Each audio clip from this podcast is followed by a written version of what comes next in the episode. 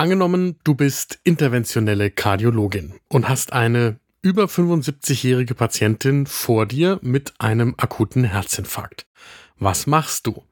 Öffnest du nur das den Infarkt auslösende atherosklerotisch veränderte Gefäß oder alle, die im Lumen eingeschränkt sind?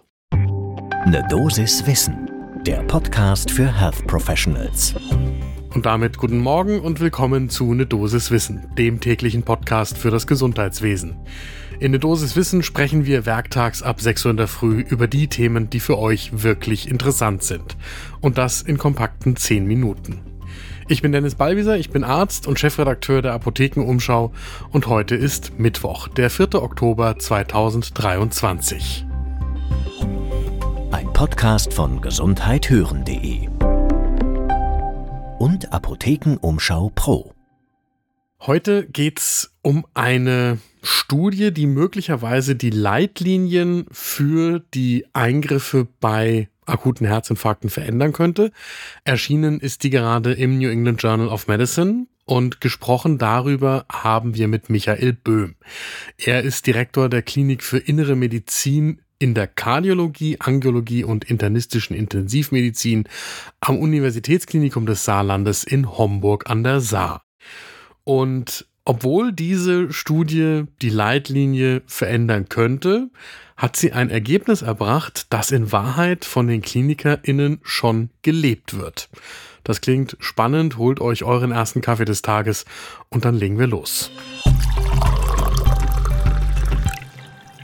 Und zwar ist es so, dass beim akuten Coronarsyndrom in den Studien die Menschen über 75 Jahren in klinischen Studien grundsätzlich unterrepräsentiert sind. Und deswegen stellt sich die Frage, die ich eingangs so erwähnt habe, was macht man denn nun, wenn man bei der Revaskularisierung der verschlossenen Gefäße ist und man hat das für den Infarkt ursächliche Gefäß identifizieren können, macht das auf per perkutaner Koronarintervention und dann sieht man die anderen teilweise verschlossenen Gefäße. In den Leitlinien gibt es dazu keine spezifischen Empfehlungen bei älteren Myokardinfarktpatientinnen mit Mehrgefäßerkrankung.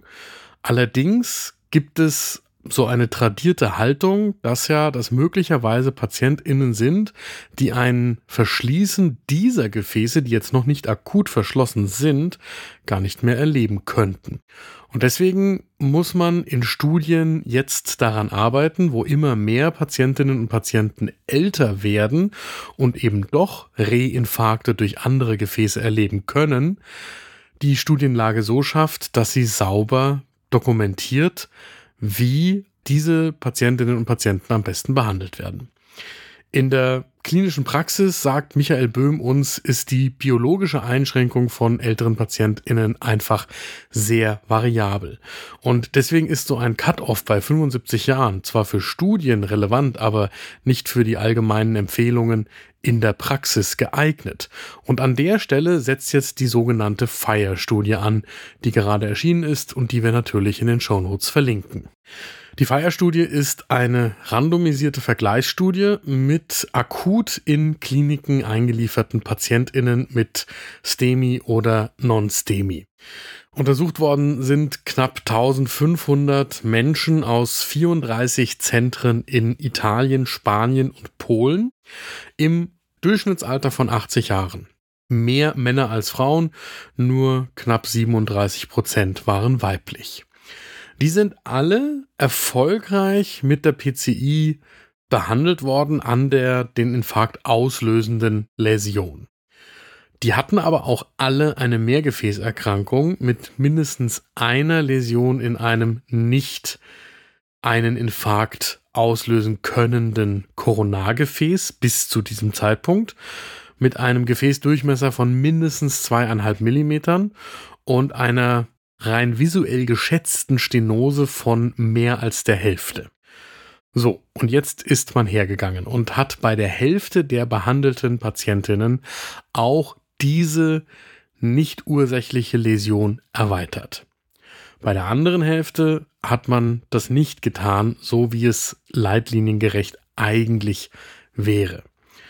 Und bei diesen jetzt doch behandelten heißt es dann also zunächst physiologische Beurteilung, das heißt angiografisch durchmessen, dann PCI aller funktionell signifikanten Läsionen.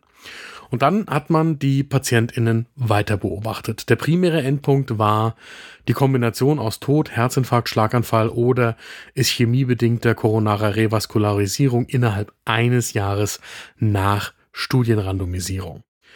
Genauso interessant sind die sekundären Endpunkte, also zum Beispiel der zusammengesetzte Endpunkt kardiovaskulärer Tod oder Myokardinfarkt nach bis zu einem Jahr und damit zu den Ergebnissen.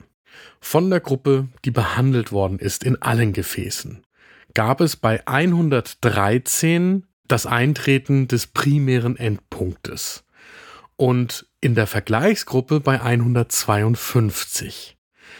Das führt dann nach der Berechnung dazu, dass die Zahl der Patientinnen, die behandelt werden musste, um dieses Auftreten des primären Ereignisses zu verhindern, also Kombination aus Tod, Herzinfarkt, Schlaganfall oder nochmal notwendiger Revaskularisierung, da ist die sogenannte Number Needed to Treat 19. Ich muss 19 Menschen zusätzlich behandeln, damit ich ein solches primäres Ereignis in der Folge verhindern kann. Beim sekundären Endpunkt, dem kardiovaskulären Tod oder Myokardinfarkt, da war die Zahl geringfügig höher. 22 ist die Number needed to treat hier, um ein solches sekundäres Endpunktereignis zu verhindern.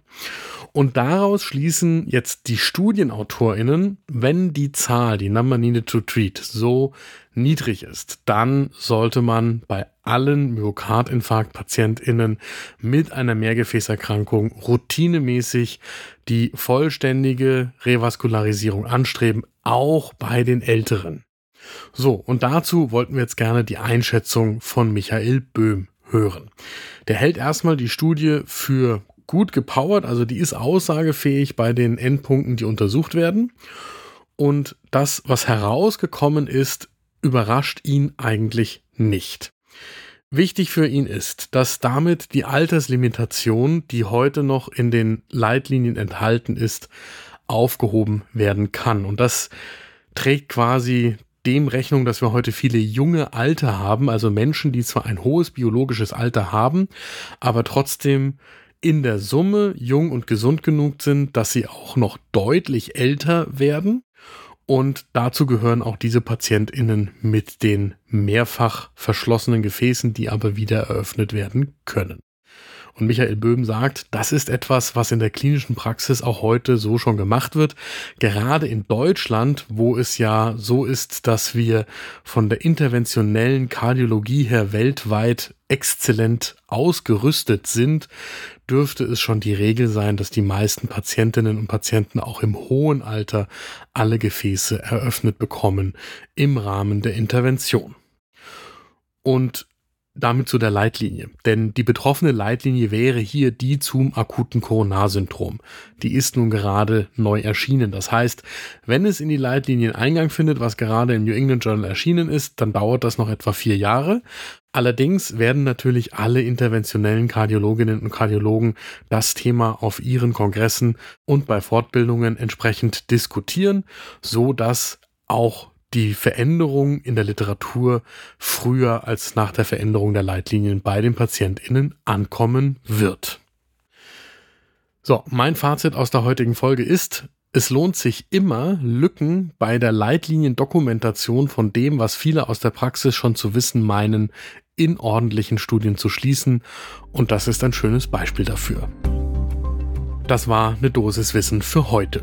Die nächste Folge gibt's morgen ab 6 Uhr in der Früh überall da, wo ihr Podcasts hört. Und wenn euch diese Folge gefallen hat, dann empfehle ich euch die aktuelle Folge von Frau Doktor übernehmen Sie. Gerade am Montag neu erschienen. Alle 14 Tage spricht meine Kollegin Julia Rotherbel mit Frauen, die die Medizin verändern. Gibt's ebenfalls überall da, wo ihr Podcasts hört und ist für euch natürlich kostenlos. Ein Podcast von gesundheithören.de und Apothekenumschau Pro.